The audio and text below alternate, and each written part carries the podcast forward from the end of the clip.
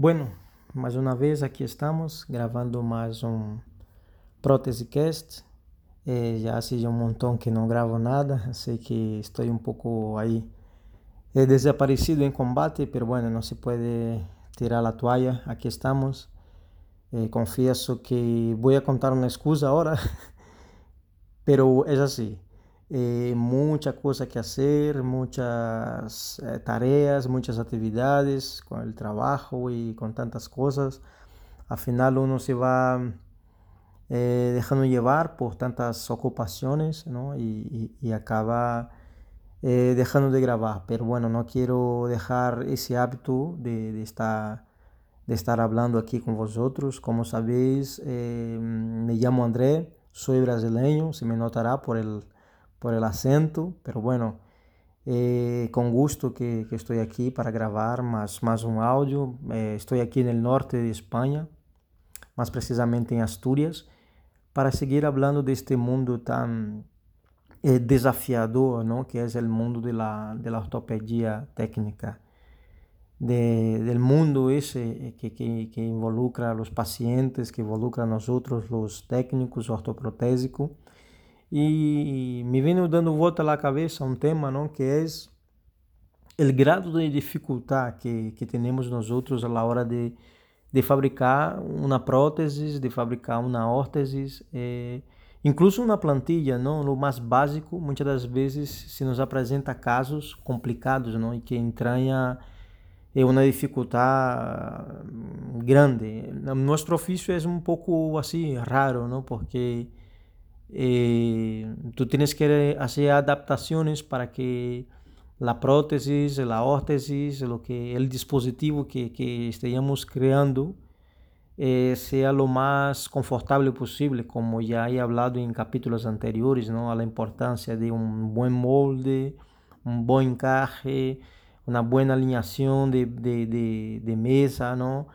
Eh, alinhar de maneira melhor possível, tanto a nível estático como também dinâmico, eh, ter em consideração vários fatores como a direção que tem este, este, este munhão, esta pierna, e são uma série de fatores que, que fazem com que este ofício, repito, seja de veras complicado, não? em alguns casos que se nos apresenta, casos eh, difíciles que a priori uno piensa, uff, me veo un poco superado, pero bueno, eh, echando mano a, a, a, a, la imaginación ¿no? y, y, a literatura, si bien que es poca literatura que tenemos nosotros técnicos ortopédicos para poder desarrollar eh, nuestra labor, porque hay casos que, bueno, a lo mejor se asemeja a lo que tiene entre manos, pero no es igual. Eh, então é curioso. Outro dia hum, me deparei com, com uma foto de um, de um munhão muito curto de um paciente aí em Brasil e um companheiro aí de profissão perguntava a opinião era se tratava de um munhão muito largo que muito largo acima de las rodillas eh, acima ver-se as comillas porque havia aí algo de patela todavia havia algo de movimento como que se pudiera fazer algo de flexião pero no, eh, no podríamos decir que había ahí una tibia, vamos a hacer un tibial, entonces queda ahí entre un tibial y una desarticulación de rodilla, que al final yo creo que fue eso que hicieron ahí, una desarticulación de rodilla, pero es muy complicado, como digo, eh, no quiero entrar en muchos detalles porque eh, se nos haría muy largo este audio, Pero es un pequeño ejemplo ¿no? de cómo se puede deparar uno con una dificultad grande a la hora de confeccionar una prótesis ¿no?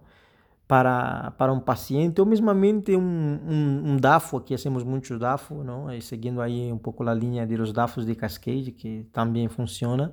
Y intentamos hacer también, pero bueno, nos encontramos también con pies demasiado planos, ¿no? que el típico caso de pies plano o algo, e aí se acentua algumas partes ósseas que tu não puedes pressionar, não puedes aí ter uma pressão, tens que tentar contener esse valgo da melhor maneira possível, pero não pode ser muito agressivo e a lo mejor tienes que poner aí uma cunha supinadora eh, por fora del, del DAFO, pero isso já eh, conlleva a dificuldade a la hora de encontrar calçado.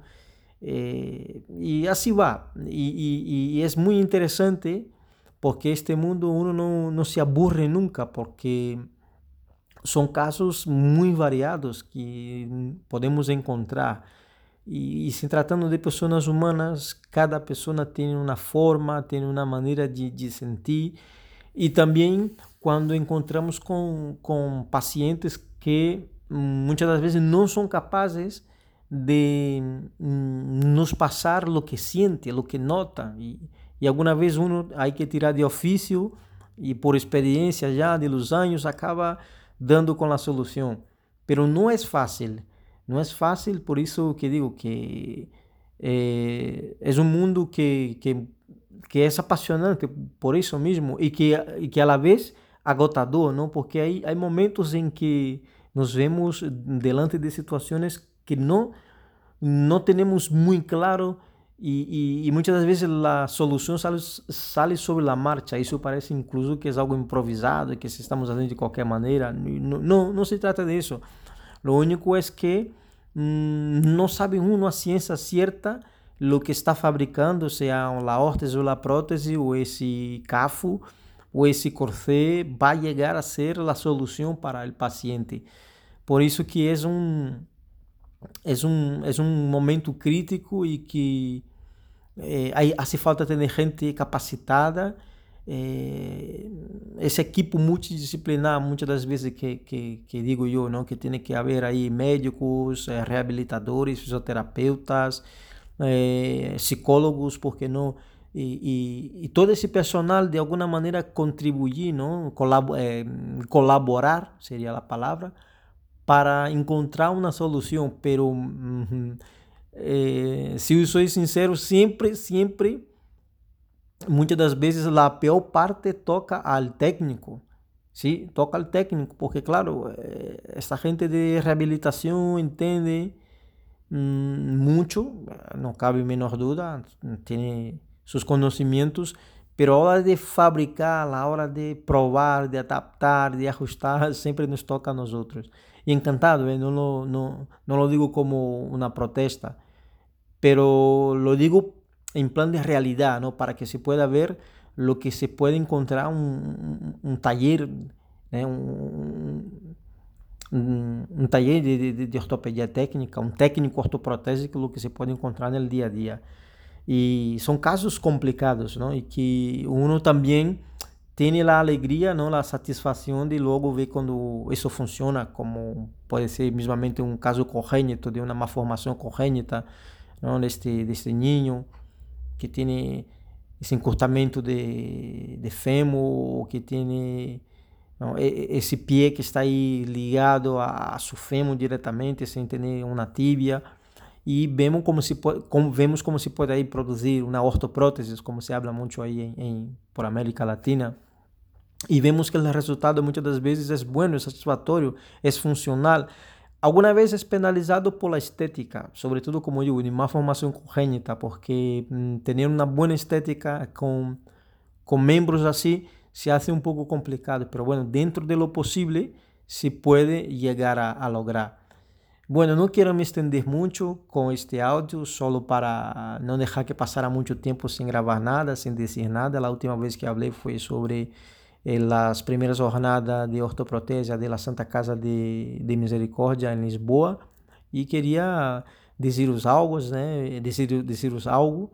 E aqui estou trabalhando muito com muitos projetos e, e bueno, e espero que se tengáis alguma eh, como digo, eu vou deixar aqui na nota desse podcast eh, contato de Instagram, e-mail também, se queres entrar em contato e e, bueno, em busca também de gente que pueda colaborar em algum momento, algum técnico, alguém que pueda estar aqui também comigo, falando, charlando de suas experiências, porque se trata de fazer com que este ofício seja mais eh, reconhecido por la gente, porque de veras, um, um dos grandes problemas, que já falei também disso, é eh, somos desconhecidos, a ortopedia técnica é desconhecida, a gente não dá o valor devido a, a este ofício e queremos nós outros aqui eh, tentar colaborar eh, através desse podcast que puede llegar a lo, más, a lo máximo posible de personas, viendo que